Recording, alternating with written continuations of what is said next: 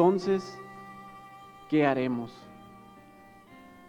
Vayamos al último libro del Antiguo Testamento, a Malaquías, capítulo 4.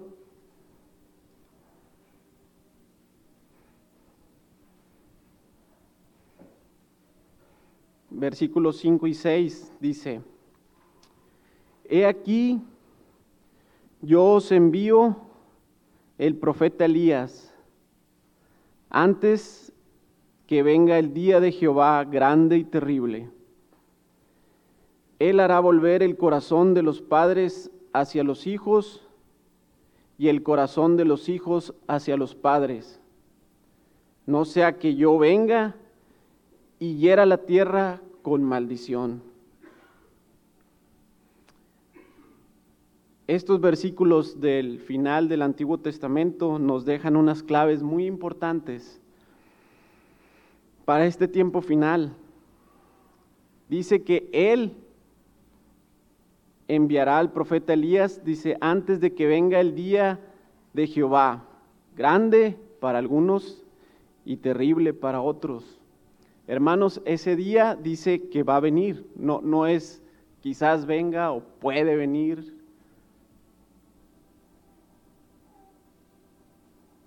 Y si Él no manda ese espíritu de Elías, dice que va a herir la tierra con maldición. Pero antes, ¿qué dice? Tiene que hacer volver el corazón de los padres hacia los hijos y de los hijos hacia los padres. No sé ustedes, pero Yo sí quiero que ese día venga, ese día en que el corazón de los padres se vuelvan a los hijos y de los hijos a los padres. Para los que ya tenemos hijos, no se diga adolescentes o ya mayores o adultos, cada día que pasa nos topamos con batallas y pruebas cada vez mayores.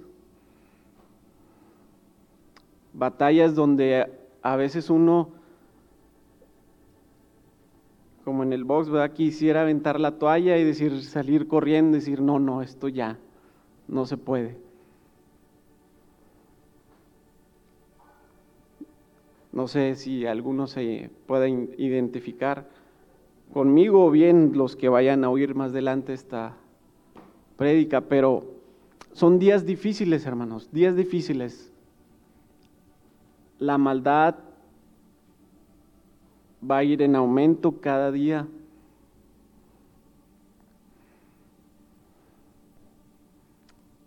Sin embargo, existe una clave en estos pasajes. Dice que Él va a enviar ese espíritu de Elías. Y ese espíritu de Elías lo vemos en el Nuevo Testamento a través del profeta Juan el Bautista.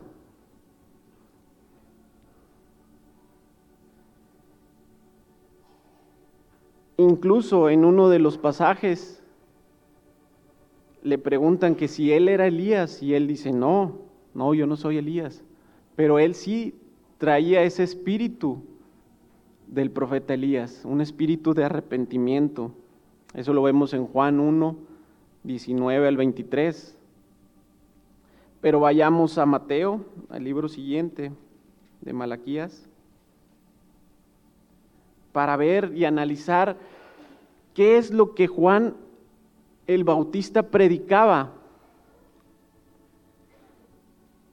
Y vamos a analizar esos breves versículos pocos quizás, pero muy importantes para este tiempo. Mateo 3, 1 dice,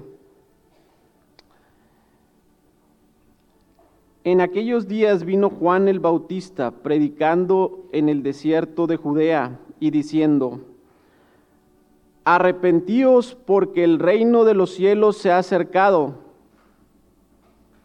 Pues ese, pues este es aquel de quien habló el profeta Isaías cuando dijo, voz del que clama en el desierto, preparad el camino del Señor, enderezad sus sendas.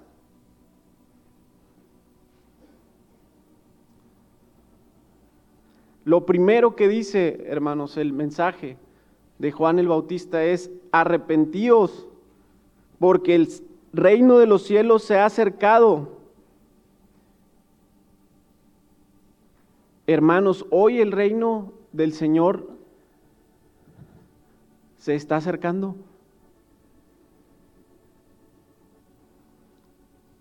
Siendo honestos y viendo el calendario de Dios que nos ha revelado últimamente y viendo la situación mundial, 2026, 2030 no son muchos años. Y así como en su primera venida, Juan preparó ese camino para la venida del Señor, hoy el Señor va a enviar otra vez ese mismo espíritu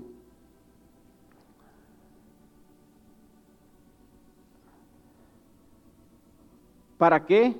Para preparar el camino para su segunda venida. Dice en el 3.3, al final dice, enderezad sus sendas. Y eso es una cosa muy importante que hoy tenemos que revisar en nuestras vidas, en nuestra caminata hacia los padres y sobre todo también hacia los jóvenes. Necesitamos arreglar ciertas cosas antes de que venga el día de Jehová, grande y terrible. Pero no lo hagamos, hermanos, como revisando nuestro propio juicio o a nuestro real saber o entender. Hagámoslo siendo el Señor quien nos examine. Ahora entendemos, o ahora entiendo yo un poco, cómo el rey David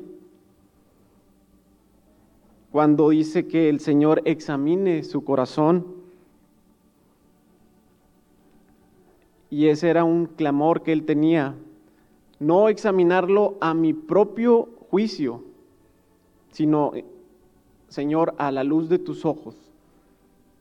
No bajo mi vista, bajo la opinión de este mundo, bajo la opinión de que pues estamos bien. Yo estoy bien, vengo a la iglesia. Es más, jóvenes, nací en un hogar cristiano. Estudié en casa. No, no. Veámoslos a la luz de sus ojos. Examinémonos a la luz de sus ojos, a la luz de su palabra.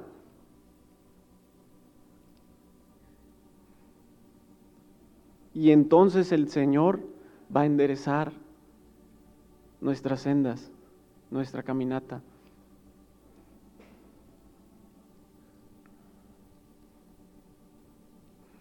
Otra característica que vemos en este pasaje, sigamos ahí en el 3.6, dice, y eran bautizados por él en el Jordán, ¿qué dice? Confesando sus pecados. Qué importante, hermanos, es hoy en día confesar ante el Señor nuestros pecados. Como dice Proverbios 28:13, si quieren anotarlo ahí, dice, el que encubre sus pecados no prosperará, mas el que los confiesa y se aparta alcanzará misericordia. ¿Quieres tú alcanzar misericordia? Padres, jóvenes, hijos, queremos alcanzar misericordia. Confesamos nuestros pecados y apartémonos de ellos.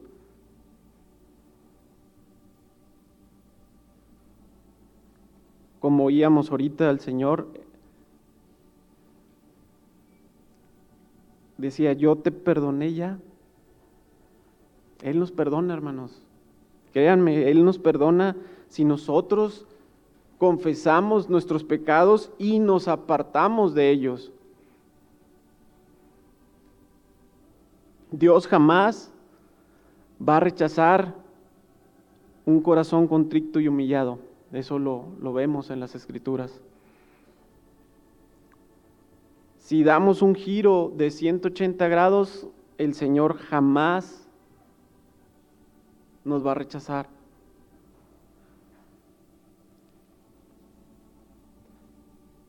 Qué importante hoy es, Señor, perdóname. Padre o padres, perdónenos.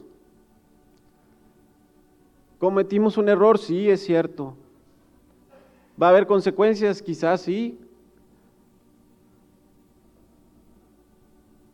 Pero qué paz y qué alivio cuando el Señor nos dice, hijo, como a esa mujer, ¿dónde están los que te condenaban? Ni yo te condeno, el Señor jamás nos va a condenar, al contrario, el Señor siempre, siempre que nos acerquemos con ese corazón humillado, perdóname Señor, claro hijo, claro, como nosotros siendo padres, cuando un hijo se acerca y dice, papá, perdóname, claro, hijo, claro, te perdonamos, cuanto más nuestro Padre Celestial.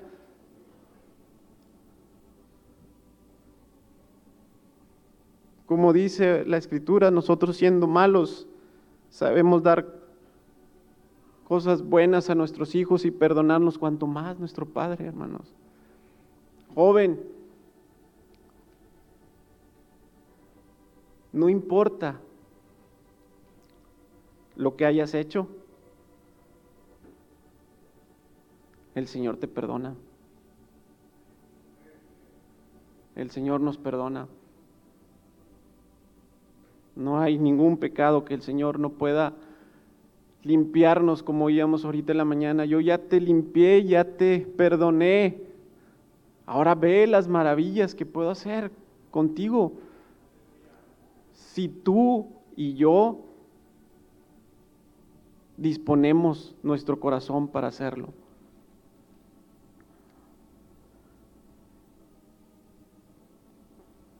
Pero miren, 3.7, quienes venían a esos bautismos de Juan en ese desierto, dice en el 3.7, al ver, al ver él que muchos de los fariseos y de los saduceos venían a su bautismo, ¿qué les decía? Generación de víboras, ¿quién os enseñó a huir de la ira venidera? Dice, haced pues frutos dignos de arrepentimiento. Y no penséis decir dentro de vosotros mismos, a Abraham tenemos por padre, porque yo os digo que Dios puede levantar hijos a Abraham aún de las piedras. Fariseos, saduceos, conocemos esas sectas que existían en ese tiempo. Ellos se autojustificaban siempre. Por eso Juan les decía, haced frutos, o sea, no es nada más con decirlo, ah, es que Abraham tenemos, ya somos parte del pueblo de Dios. No, tiene que haber una evidencia, un hecho, un acto, para que el Señor lo vea en los cielos. Haced frutos dignos de arrepentimiento. Como dice Efesios 4:17, vayamos ahí a Efesios. Esos frutos solo se van a dar si nosotros llevamos una vida como Dios nos la ha instituido, nos ha enseñado a través de sus preceptos y mandamientos. Dice en el 17, en el 4.17, dice, hablando de una nueva vida en Cristo, esto pues digo y requiero en el Señor, hablando Pablo a esta iglesia, dice, que yo, que ya, dice, no andéis como los otros gentiles que andan en la vanidad de su mente, teniendo el entendimiento entre, entenebrecido, ajenos de la vida de Dios por la ignorancia de ellos, por la ignorancia que en ellos hay, por la dureza de su corazón, los cuales después que perdieron toda sensibilidad, se entregaron a la lascivia para cometer con avidez toda clase de impureza. impureza. Mas vosotros no habéis aprendido así a Cristo. Si en verdad lo habéis oído y habéis sido por él enseñados conforme a la verdad que está en Jesús, en cuanto a la pasada manera de vivir, despojaos del viejo hombre que está viciado conforme a los deseos engañosos, y renovaos en el espíritu de vuestra mente, y vestíos del nuevo hombre, creado según Dios en la justicia y santidad de la verdad. Por lo cual, desechando la mentira, hablad verdad, cada uno con su prójimo, porque somos miembros los unos de los otros, airaos, pero no pequéis, no se ponga el sol sobre vuestro enojo, no deis lugar al diablo, el que hurtaba no hurte más, sino trabaje, haciendo con sus manos lo que es bueno para que tenga que compartir con los que padecen necesidad. Ninguna palabra corrompida salga de vuestra boca, sino la que sea buena para la necesaria edificación, a fin de dar gracias a los oyentes, y no contristéis al Espíritu Santo de Dios, con el cual fuiste sellados para el día de la redención. Quítese de vosotros toda amargura, enojo, ira, gritería, y maledicencia y toda malicia. Antes sed benignos unos con otros, misericordiosos, perdonándonos unos a otros como Dios también os perdonó a vosotros en Cristo. En el 5.6, nadie os engañe con palabras vanas, porque por estas cosas, dice, viene la ira de Dios sobre los hijos de desobediencia. No seáis pues partícipe de ellos, porque en otro tiempo eras tinieblas, mas ahora sois luz en el Señor. Andad como hijos de luz, porque fruto del Espíritu es toda bondad, justicia y verdad. Hacer, pues, frutos dignos de arrepentimiento, viviendo una vida recta, santa y justa delante del Señor. ¿Por qué? Porque ya no hay tiempo, hermanos, ya no hay tiempo. Regresemos a Mateo 3, en el contexto de este mensaje de Juan el Bautista. Mateo 3:10 dice, y ya también, dice, el hacha está puesta a la raíz de los árboles. ¿Qué nos hablan los árboles? De hombres, del hombre. Por tanto, dice, todo árbol que no da buen fruto es cortado y echado en el fuego. Yo a la verdad os bautizo en agua para arrepentimiento. Pero el que viene tras mí, cuyo calzado yo no soy digno de llevar, es más poderoso que yo. Él os bautizará en Espíritu Santo y fuego. Su aventador está en su mano y limpiará su era y recogerá su trigo en el granero y quemará la paja en fuego que nunca se apagará. Ya el hacha está puesta, dice, a la raíz de los árboles. El que da buen fruto será puesto, ¿dónde dice? Recogerá su trigo y en el granero. Pero el que no, será cortado y se quemará la paja en fuego que nunca se apagará. Se perderá eternamente.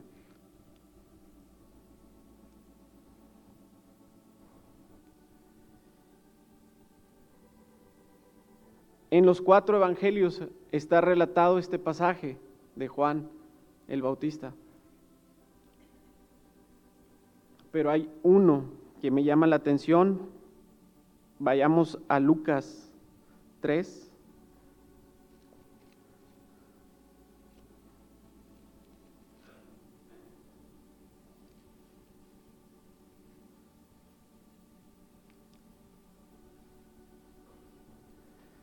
Después de dar este mensaje, Juan,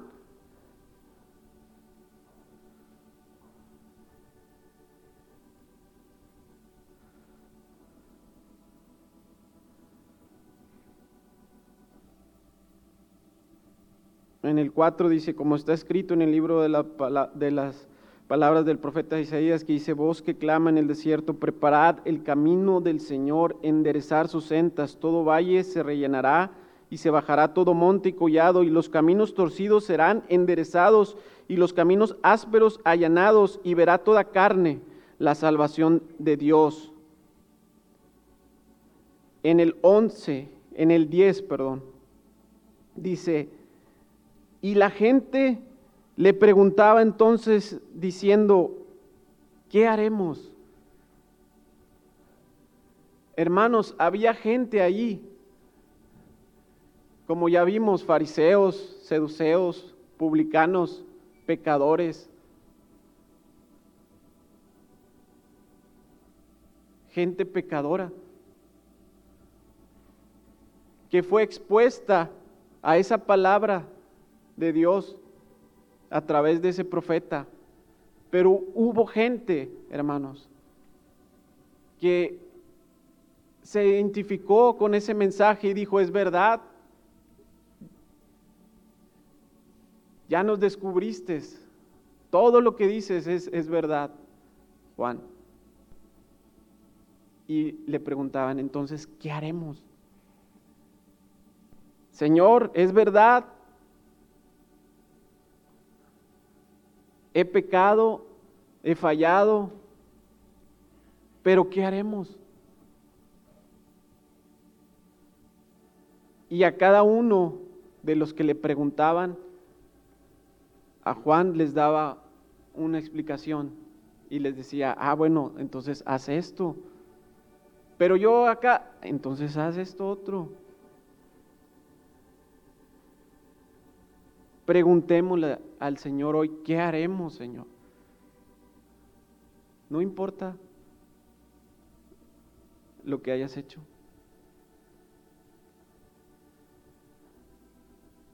No importa el pecado que se haya cometido o que hayamos más bien cometido. No tratemos, hermanos, de justificarnos. ¿Por qué? Porque es, es normal y es, es parte de nuestro ser. Es parte, ya lo traemos dentro. Justificarnos.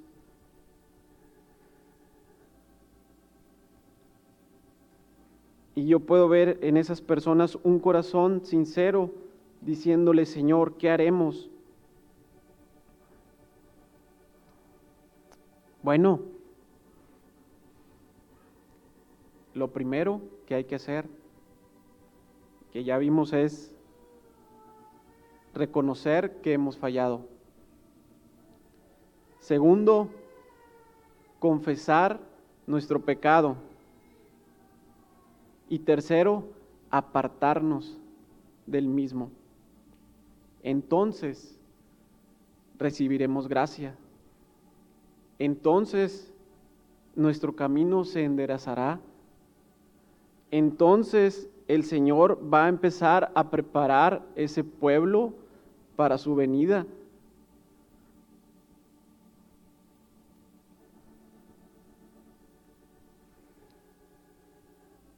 Vayamos a Malaquías 2.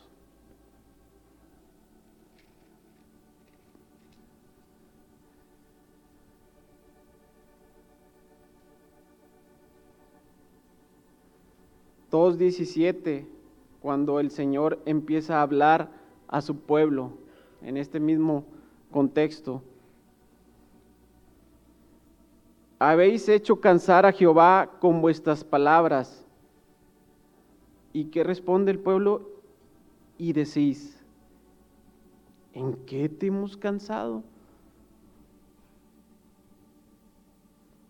En que decís, cualquiera que hace mal agrada a Jehová y en los tales se complace, y si no, ¿dónde está el Dios de justicia?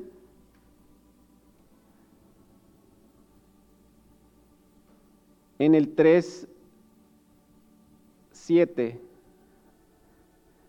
desde los días de vuestros padres os habéis apartado de mis leyes y no las guardáis. Volveos a mí y yo me volveré a vosotros, ha dicho Jehová de los ejércitos. Mas dijisteis, ¿en qué hemos de volvernos? ¿Robará el hombre a Dios? Pues vosotros me habéis robado. Y dijisteis, ¿en qué te hemos robado? En vuestros diezmos y ofrendas. ¿Se fijan cuál es la condición del pueblo? El Señor les decía una cosa, miren, hagan esto. No, no, no, pero ¿en qué te hemos cansado? Mira, vuélvete a mí por esto. ¿En qué hemos de volvernos? Me has robado, pero ¿en qué te hemos robado? O sea, ya es parte, hermanos, de nosotros, de la carne. Tratar siempre de justificarnos y no reconocer. ¿Cuál va a ser nuestra actitud? ¿Cuál va a ser nuestra actitud ante esa confrontación?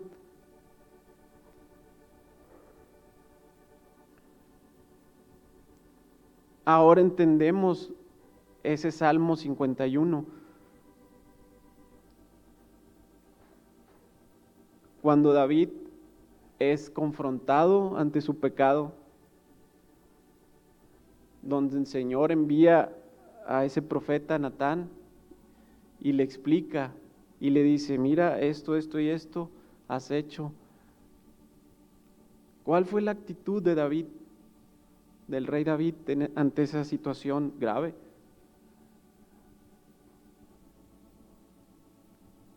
Bueno, bueno, Natán, espérame. Un momento, soy el rey.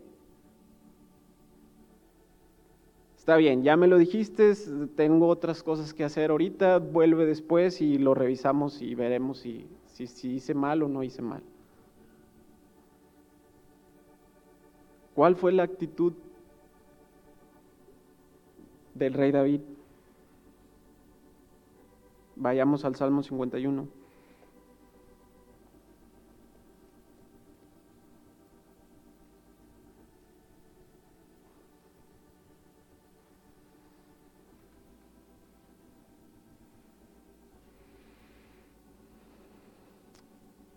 Ten piedad de mí, oh Dios, conforme a tu misericordia, conforme a la multitud de tus piedades, borra mis rebeliones.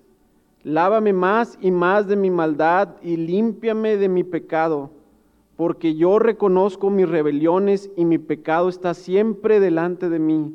Contra ti, contra ti solo he pecado y he hecho lo malo delante de tus ojos para que seas reconocido justo en tu palabra y tenido por puro en tu juicio. He aquí en maldad he sido formado y en pecado me concibió mi madre. He aquí tú amas la verdad en lo íntimo y en lo secreto me has hecho comprender sabiduría. Purifícame con hisopo y seré limpio, lávame y seré más blanco que la nieve. Hazme oír gozo y alegría y se recrearán los huesos que has abatido. Esconde tu rostro de mis pecados y borra todas mis maldades. Crea en mí, oh Dios, un corazón limpio y renueva un espíritu recto dentro de mí. No me eches de delante de ti y no quites de mí tu santo espíritu. Vuélveme el gozo de tu salvación y espíritu noble me sustente. Entonces enseñaré a los transgresores tus caminos y los pecadores se convertirán a ti. Líbrame de homicidios, oh Dios, Dios de mi salvación. Cantará mi lengua en tu justicia. Señor, abre mis labios y publicará mi boca tu alabanza, porque no quieres sacrificio que yo lo daría, no quieres holocausto. Los sacrificios de Dios son el espíritu quebrantado, al corazón contrito y humillado, no despreciarás tú, oh Dios. Haz bien con tu benevolencia, Sión, edifica los muros de Jerusalén entonces te agradarán los sacrificios de justicia, el holocausto, ofrenda del todo quemada. Entonces ofrecerán becerros sobre el altar. Haz bien con tu benevolencia, y edifica los muros de Jerusalén. Hermanos, los muros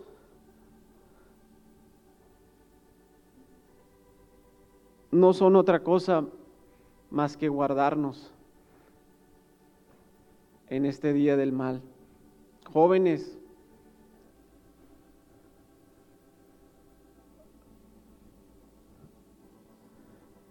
escóndense o escondámonos en esos muros.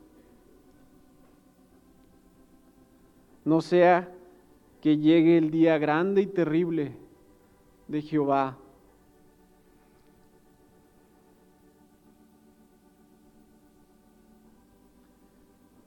y tengamos esa misma actitud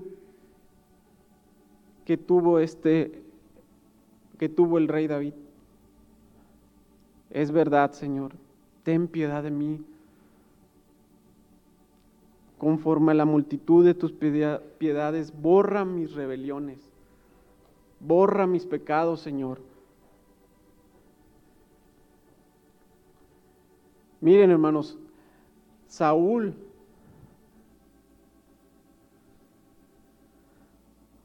cometió también un pecado, pero ante los ojos, o nuestros ojos, o nuestro juicio, ¿cuál pecado tendría mayor peso? ¿El desobedecer una instrucción tan clara y sencilla que le había dado el profeta Samuel? ¿O lo que cometió el rey David? Piensen. Ah, Samuel, pues sí, me dijiste que el holocausto era tal hora, pero el pueblo pues ya se desesperaba y se desenfrenaba y pues lo adelanté unos minutos quizás, horas. Por esa causa dice la Biblia que él perdió su reino. ¿Por qué? Porque la actitud del corazón de Saúl fue muy diferente a la actitud del rey David cuando fueron confrontados ambos por su pecado. Vayamos a Primera de Samuel.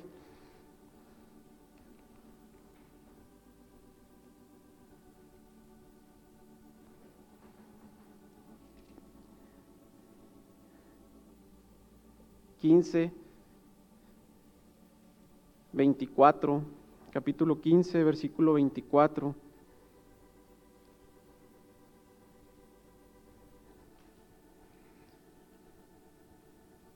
Entonces Saúl dijo a Samuel, yo he pecado, pues he quebrantado el mandamiento de Jehová y tus, y tus palabras, porque temí al pueblo y consentí a la voz de ellos, perdona pues ahora mi pecado y vuelve conmigo para que adore a Jehová. Y Samuel respondió a Saúl, no volveré contigo porque desechaste la palabra de Jehová y Jehová te ha desechado para que no seas rey sobre Israel. Y volviéndose Samuel para irse, él le asió de la punta de su manto y éste se rasgó. Entonces Samuel le dijo, Jehová ha rasgado hoy de ti el reino de Israel y lo ha dado a, a un prójimo tuyo mejor que tú. Además, el que es la gloria de Israel no mentirá ni se arrepentirá porque no es hombre para que se arrepienta. Y él dijo, yo he pecado, pero te ruego me honres delante de los ancianos de mi pueblo y delante de Israel y vuelvas conmigo para que adore a Jehová tu Dios.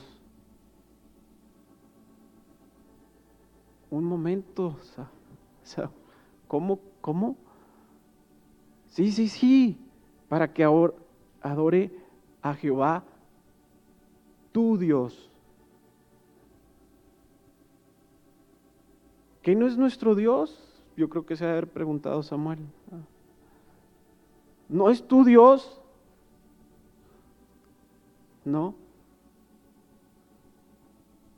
Vemos esa diferencia entre Saúl y David.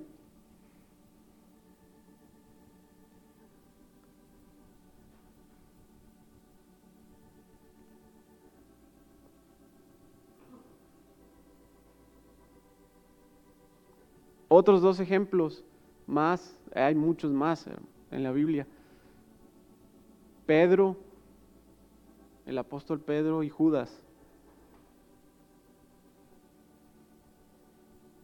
Vayamos a Mateo 26.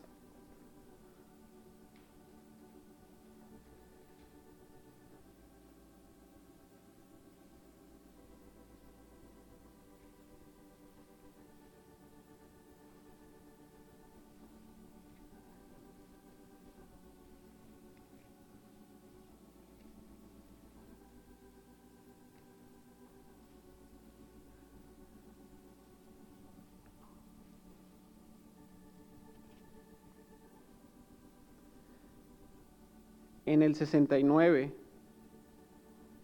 en delante, dice, Pedro niega a Jesús.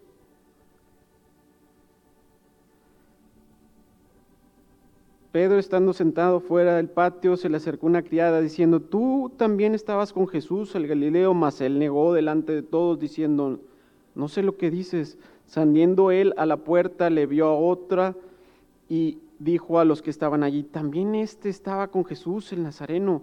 Pedro, él negó otra vez con juramento, no conozco al hombre. Un poco después, acercándose los que por allí estaban, dijeron a Pedro, verdaderamente también tú eres de ellos, porque aún tu manera de hablar te descubre. Entonces él comenzó a maldecir y a jurar, no conozco al hombre, y enseguida cantó el gallo. Entonces Pedro, se acordó de las palabras de Jesús que le había dicho, antes de que cante el gallo, me negarás tres veces. Y saliendo fuera, dice, lloró amargamente. Yo creo que Pedro, después de haber pasado esta prueba, de haber estado en esa situación, dice la Biblia que lloró amargamente. No fue un lloro ni un remordimiento, sino fue un arrepentimiento genuino. En el 27.3, entonces Judas, el que le había entregado, viendo que era condenado, devolvió arrepentido las 30 piezas de plata a los principales sacerdotes y a los ancianos, diciendo, yo he pecado entregando sangre inocente, mas ellos dijeron, ¿qué nos importa a nosotros? Allá tú. Y arrojando las piezas de plata en el templo, salió y fue y se ahorcó.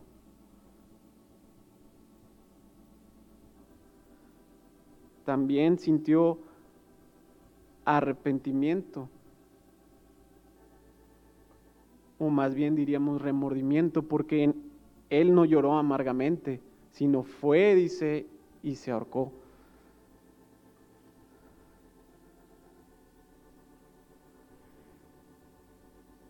Arrepentimiento y remordimiento suelen parecerse y confundirse. Generalmente se considera que no son lo mismo. Y a través de este ejemplo en las actitudes de Judas Iscariote y de Pedro, dice, Judas lo traicionó, pero se sintió mal por sus acciones y devolvió el dinero que le dieron. Le remordió de conciencia y se suicidó. Por otra parte, Pedro negó a Jesús tres veces, después se sintió muy mal y en la Biblia se registra que lloró amargamente. Pedro se arrepintió y la prueba está en que el Señor lo perdonó y restauró cuando Jesús resucitó, cuando un ángel le dijo a las mujeres que fueron a la tumba vacía que anunciaban a los discípulos que había resucitado, mencionando especialmente a Pedro. Eso lo vemos en Marcos 16, 7, cuando les dice, vayan a los discípulos y a Pedro.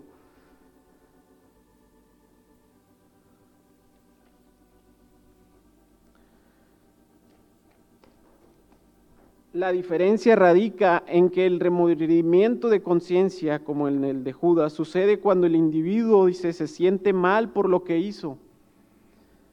Pero el sentirse mal por sí solo no es algo que pueda lograr un cambio de vida ni un acercamiento con Dios. En contraste, en el arrepentimiento genuino y verdadero, por un lado, comparte el pesar que viene del remordimiento, reflejado en el hecho de que la persona se siente mal por lo que hizo, pero además, además de eso, pide perdón por las ofensas y los pecados cometidos mediante el lloro, lamentación o clamor hacia Dios.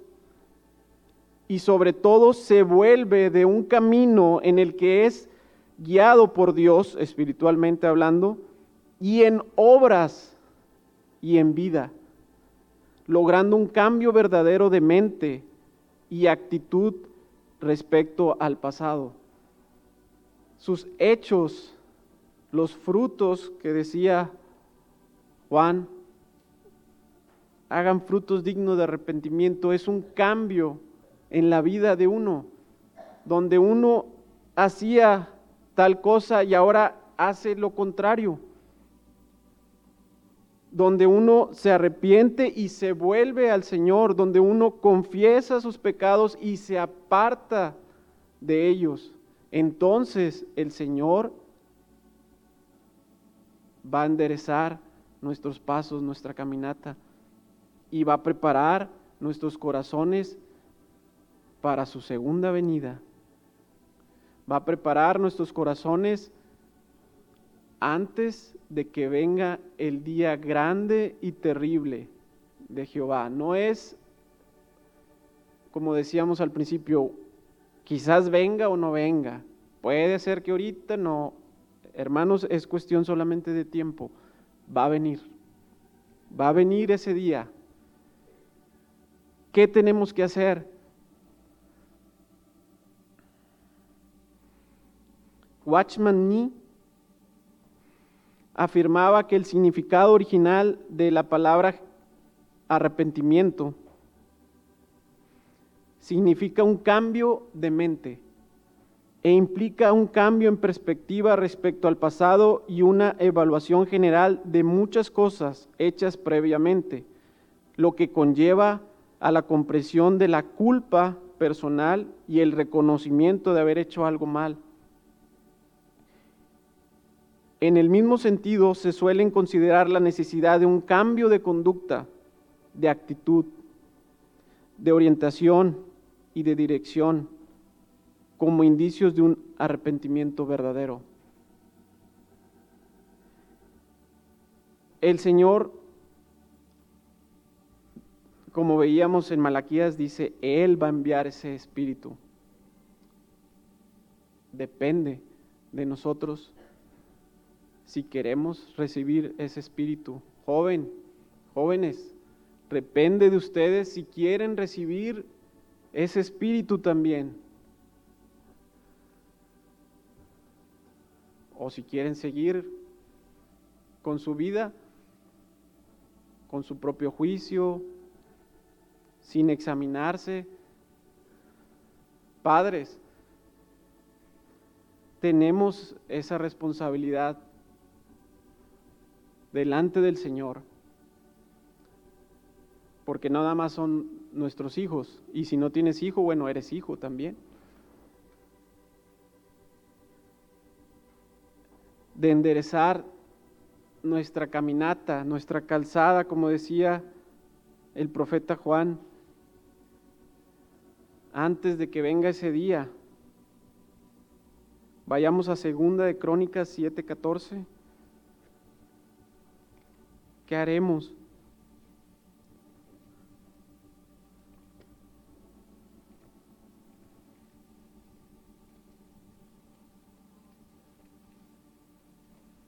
Segunda de Crónicas 7:14.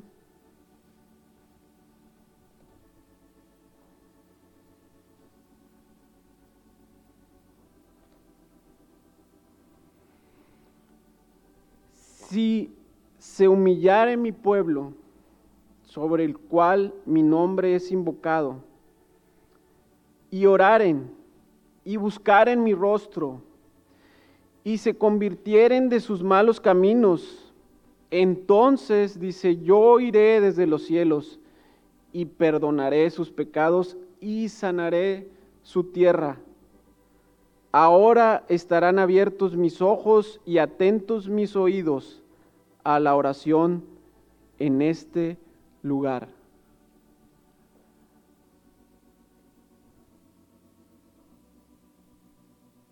queremos formar parte de ese avivamiento en esta segunda venida del Señor? Yo sí. ¿Quieres que tus hijos formen parte de esa visitación también? Entonces, ¿qué haremos? Aquí está la respuesta. Arrepentirnos, humillarnos, orar, pedir perdón,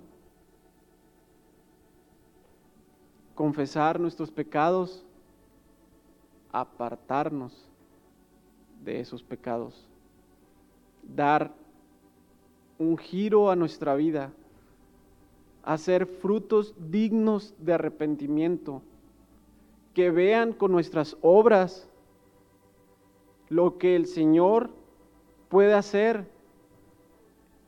Como oíamos ahorita, maravillas haré. Pero para esto tiene que haber un pueblo dispuesto, un pueblo con un corazón dispuesto, humillado. Señor, hemos fallado. ¿Es verdad? No te es nada oculto ante ti. Tarde o temprano, Señor, tú lo descubrirás. No hay nada oculto, hermanos, que no vaya a llegar a saberse delante de los ojos del Señor. ¿Por qué no disponemos nuestro corazón? ¿Por qué no nos humillamos, reconocemos y entonces el Señor empezará a actuar en tu vida y en mi vida.